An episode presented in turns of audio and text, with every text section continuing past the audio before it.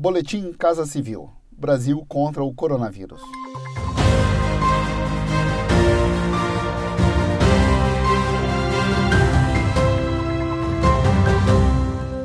Confira as principais ações do governo federal nesta terça-feira, 9 de junho, no combate à pandemia de coronavírus.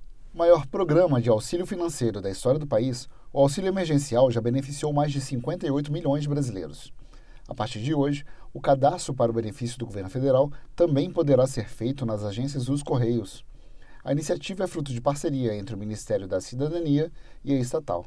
O objetivo é que o auxílio emergencial chegue à população mais vulnerável, que não conseguiu solicitar o benefício por não ter acesso aos meios digitais. São mais de 6 mil agências dos Correios em todo o Brasil que já estão habilitadas a fazer o cadastramento dos cidadãos, como explica o presidente dos Correios, General Floriano Peixoto Neto.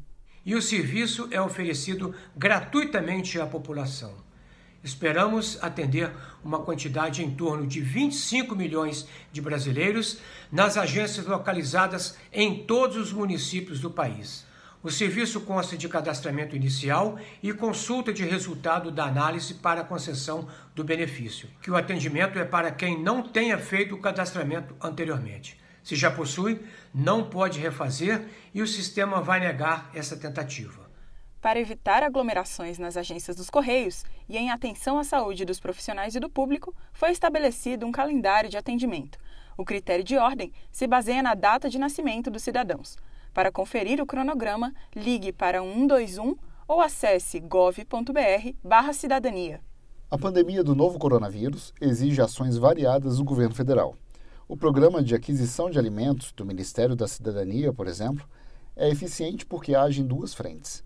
Permite o sustento daqueles que praticam a agricultura familiar e também atende as famílias carentes que necessitam desses alimentos. Nesta segunda-feira, foram estabelecidas metas e limites financeiros aos estados que aderiram ao programa. São 150 milhões de reais às unidades da federação para a compra de alimentos de agricultores familiares. O repasse faz parte do crédito extraordinário que o governo federal liberou para o Programa de Aquisição de Alimentos no mês de abril. Por efeito da pandemia, as doações à rede socioassistencial diminuíram e a demanda por alimentos aumentou. Com a medida, a quantidade de alimentos disponível nas entidades da rede irá aumentar. Acompanhe essas e outras ações do governo federal por meio dos canais de comunicação da Casa Civil da Presidência da República. Acesse casacivil.gov.br e siga também os perfis no Spotify, YouTube e Twitter.